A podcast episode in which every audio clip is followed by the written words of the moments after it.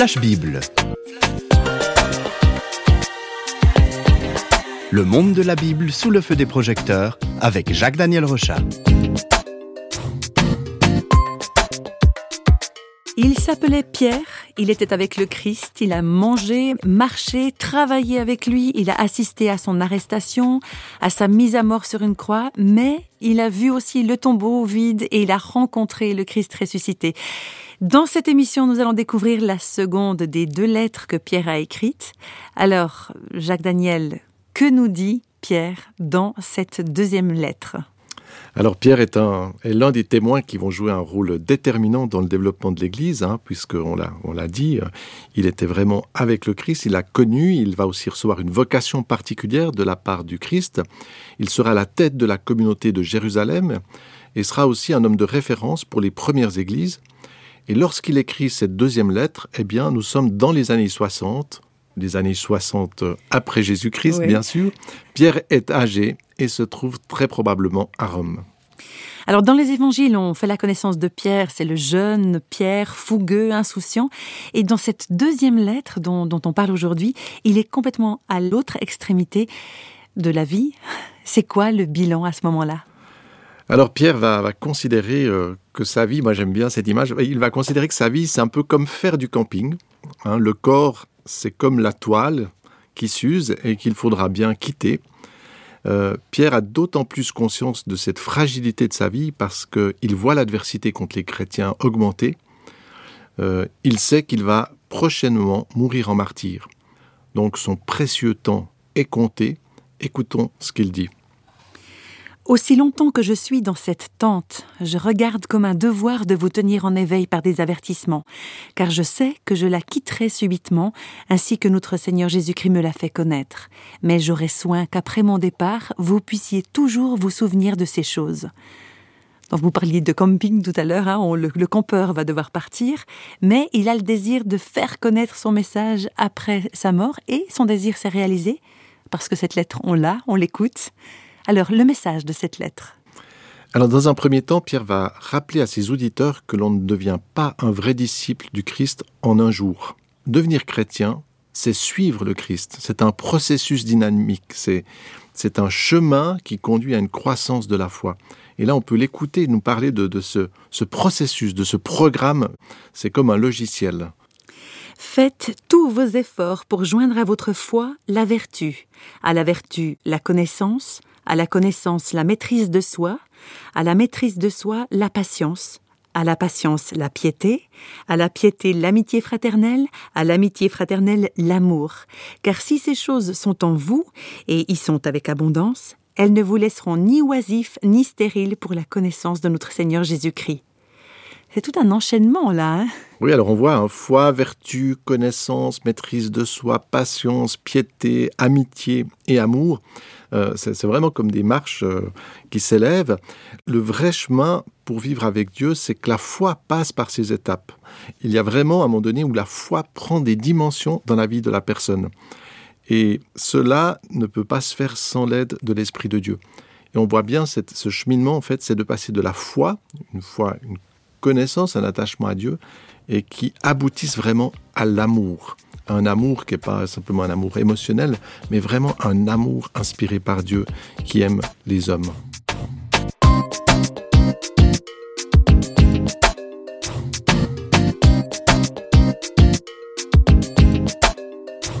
Donc être chrétien, c'est comme entrer dans un programme, un programme de vie en l'occurrence. Oui, tout à fait. Et Pierre euh, était avec le Christ, donc euh, il a eu ce privilège d'être à côté de lui, de, de, vivre avec lui, et il va, dans ce cheminement, il va avoir l'occasion de mesurer sa faiblesse. On peut se rappeler, par exemple, qu'à un moment donné, Jésus va même devoir lui dire, à lui, Pierre, arrière de moi, Satan. Plus tard aussi, on peut voir dans les évangiles que ce même Pierre, très sûr de lui et arrogant, euh, dit à Jésus, mais moi, moi, je resterai tout le temps avec toi, euh, si tout le monde part, moi, je resterai avec toi. Eh bien non, euh, il va finir par renier son maître. Donc Pierre a vécu des étapes difficiles avec Jésus. Il a dû vivre sur ce chemin de croissance. Il, sait que les expériences sont pas toujours très positives. Pierre a compris que le croyant peut facilement se laisser prendre au piège de l'orgueil. Et dans le chapitre 2, il décrit les terribles déviances qui se manifestent lorsqu'on ne va pas laisser euh, Dieu nous corriger, nous conduire. Pierre a failli basculer. Alors, il va lancer un avertissement très clair. On peut l'écouter dans le chapitre 2. Il y aura parmi vous de faux enseignants qui introduiront sournoisement des sectes pernicieuses et qui, reniant le maître qui les a rachetés, attireront sur eux une ruine soudaine. Par cupidité, ils trafiqueront de vous au moyen de paroles trompeuses, semblables à des brutes qui s'abandonnent à leur penchant naturel. Ils périront par leur propre corruption. Hommes tarés et souillés, ils se délectent dans leur tromperie, ils ont les yeux pleins d'adultère et insatiables de péché. Alors Pierre va, comparer ces hommes euh, qui sont vraiment pas des bons exemples hein, à des esclaves. Il va dire ce sont des fontaines sans eau ou de la poussière emportée par le vent, et il va même citer quelques proverbes. Il va dire euh, le chien est retourné à ce qu'il avait vomi, euh, ou bien encore il va dire la, la, truie qui était toute propre, qui était toute lavée, s'est vautrée à nouveau dans le bourbier. Avec toutes ces attitudes, eh bien Pierre montre qu'on peut vraiment toucher le fond et il va même finalement dire, mais ces personnes-là, il aurait été beaucoup mieux qu'elles ne connaissent même pas l'Évangile, donc ce qui est finalement le, le comble. Parce que ne l'oublions pas, Pierre parle de ces personnes qui exercent des responsabilités dans l'Église. Donc quand il parle de ces gens-là, c'est pas euh, du, du, criminel du coin, mais non, de gens qui dans l'Église euh, n'ont pas suivi ce chemin avec le Christ, et ils vont suivre leur propre chemin et arriver dans cet aboutissement terrible. Donc il y a un choix là. Hein. Soit euh, je suis un humble serviteur et je me laisse conduire par le Christ, ou alors je deviens l'esclave de mon orgueil et, puis toutes les déviances qui vont avec. Oui, et ce qui est triste finalement, c'est que on se rend compte que avec ces paroles-là, eh bien, euh, Pierre ne les donne pas simplement de lui-même, mais c'est un, un vrai avertissement prophétique parce que ce qu'il annonce, c'est malheureusement produit sous forme de, grands scandales dans l'Église. Dans l'Église, on a trouvé, on trouve encore des gens qui ne sont pas du tout à l'exemple de Pierre, un homme qui a dû suivre, qui a dû voir sa présomption aussi, son attitude et qui a dû faire un chemin vraiment pour revenir au Christ. Eh bien, dans l'Église, malheureusement, comme Pierre l'avait annoncé, beaucoup de personnes vont suivre leur propre chemin et on connaît toutes sortes de scandales du passé ou du présent et sans doute aussi qui vont encore se produire dans l'avenir. Son souhait avec cette lettre était que les chrétiens euh, gardent les yeux ouverts. S'il si, donne ces avertissements, c'est pas pour vous dire bon voilà c'est une fatalité, mais il nous dit, il me dit attention, il y a ce danger pour ta vie aussi de tomber dans ces dérives.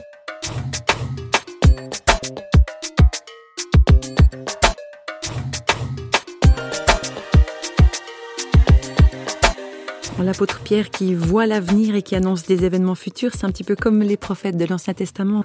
Oui, alors Pierre a, cette clairvoyance, on le voit aussi avec euh, l'apôtre Jean, hein, des disciples du Christ avaient reçu finalement euh, aussi quelque chose de particulier, et, et cette capacité prophétique de Pierre eh bien, va lui permettre de, de percer l'un des mystères de la foi, euh, et ce mystère, eh bien, c'est de comprendre pourquoi Dieu qui est si puissant ne va pas agir maintenant contre le mal. Est-ce que cela signifie qu'il n'existe pas? Déjà à son époque, eh bien, euh, des gens se moquaient des chrétiens en disant mais votre message, c'est des fables, vous annoncez que, que Dieu est puissant, vous annoncez qu'il va venir établir son règne, et puis euh, les, les gens se moquaient de lui. Eh bien, Pierre va aborder cette question et dire mais c'est vrai, pourquoi? C'est vrai que c'est une question importante. Pourquoi, pourquoi Dieu ne fait rien avec euh, quand on voit tout, tout le mal, la souffrance, les violences? Alors pour un chrétien, cette question elle est, d'autant plus incisive parce que toute la Bible nous révèle un, Dieu bon et juste, qui a horreur du mal et qui désire le bien. Donc à la limite, je sais pas, le, Dieu euh, terrible des Incas euh, qui, voulait des sacrifices humains, on pourrait comprendre. Mais ce Dieu bon qui aime les hommes, pourquoi? Pourquoi euh, Dieu ne vient-il pas faire le, ménage sur la terre, mettre hors d'état de nuire les méchants et établir un règne de paix? Alors c'est une question pour moi à mille points, à dix mille points. Alors on peut écouter cette réponse euh, de Pierre qu'il va donner dans le chapitre 3. Le Seigneur ne tarde pas dans l'accomplissement de la promesse de la venue de son règne, comme quelques-uns le croient. Mais il use de patience envers vous, ne voulant pas qu'aucun ne périsse, mais voulant que tous arrivent à la repentance. Alors, la raison de cette étonnante discrétion de Dieu face au mal, c'est pas son impuissance, mais c'est sa patience. Oui, et c'est ce que Pierre démontre, il pourrait facilement agir avec force contre les hommes méchants. Il pourrait facilement euh, exterminer toute la population humaine, il supporte le mal par amour. Ça, c'est très étonnant. Un Dieu d'amour juste face à un monde arrogant et méchant, c'est une grande tension. Et Pierre discerne, Pierre nous, nous annonce en fait que ce qui suspend l'action de Dieu, c'est cet amour, c'est cette patience. En fait, la patience, c'est de l'amour qui se traduit par le fait qu'on ne va pas agir, on va supporter. Dieu supporte. Mais Pierre va aussi annoncer très clairement que ce temps de patience, cette parenthèse, eh bien, elle est momentanée, elle est offerte aux hommes aujourd'hui pour leur permettre de revenir à Dieu, mais elle arrivera aussi à un moment donné à son terme. On peut l'écouter. Euh, toujours au chapitre 3, le jour du Seigneur viendra comme un voleur. En ce jour, les cieux passeront avec fracas, les éléments embrasés se dissoudront, et la terre avec les œuvres qu'elle renferme sera consumée. Alors c'est ce que dit Pierre très clairement. Donc lui, il sait qu'il va bientôt mourir, mais il annonce déjà qu'un jour Dieu va se manifester. Et Pierre voit, il, il le voit comme il en parle, c'est une révélation, c'est pas une déduction. Euh, il parle même d'éléments embrasés, c'est presque une dimension qui fait référence à l'aspect atomique, aux particules, à quelque chose, à un mystère de cette création. Il voit ce moment redoutable où la réalité va changer, ce qui restera, ce qui va se manifester à ce moment-là, alors que le monde entier dans sa création va, va disparaître, c'est ce Dieu puissant et glorieux qui sera là.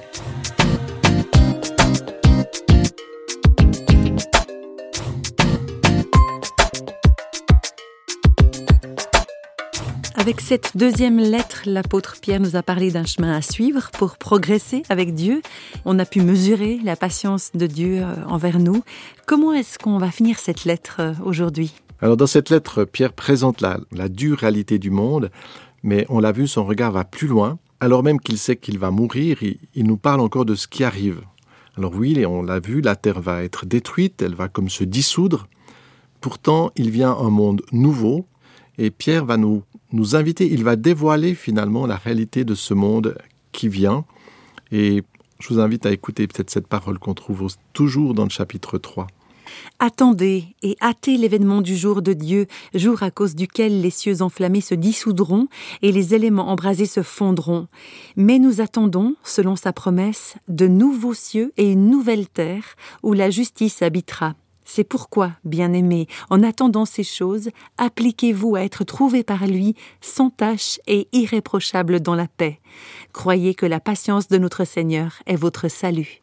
Alors cette finalité, elle est, quand même excellente. Hein. On l'a vu au début, Pierre, il est dans sa tente, il est âgé, donc euh, il va perdre sa maison en quelque sorte. La tente, euh, elle est trop vieille, elle disparaît. Et Pierre, dans ce dernier texte, euh, nous dit, il y a quelque chose d'autre qui va venir et il parle d'une nouvelle habitation qui n'est pas dans ce monde présent. C'est un monde nouveau, c'est mystérieux, mais ça rejoint tout à fait ce que les prophètes ont dit bien avant lui depuis des siècles, ce que le Christ lui-même a annoncé. Et finalement, euh, Pierre, il va quitter l'attente éphémère de son corps, mais par cette mort-là, où on pourrait penser qu'il perd quelque chose, eh bien, il va rejoindre le Seigneur qui l'a suivi. Et il faut se rappeler ce Pierre qui a marché avec Jésus. Il sait qu'il va se retrouver avec lui. Donc, certes, il y a la menace de la souffrance, de la mort qui arrive, mais le fidèle disciple qui était avec Jésus va vers son Seigneur. On le voit dans ce texte, il y a une, fantastique espérance. Et aujourd'hui, je crois, et je suis même dans la joie pour lui parce que je suis persuadé que ce disciple, eh bien, il est rentré dans une demeure nouvelle et qu'il est dans cette présence de Dieu.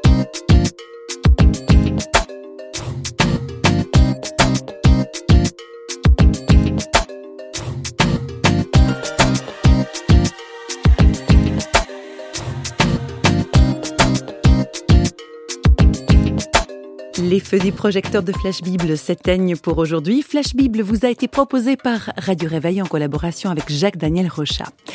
Si vous voulez nous contacter par courrier postal, vous écrivez à Radio Réveil, boîte postale numéro 1, 25 301, Pontarlier, CEDEX, France. Et vous pouvez également nous contacter au travers du site www.parole.ch et nous rejoindre sur Facebook. Au revoir et à bientôt.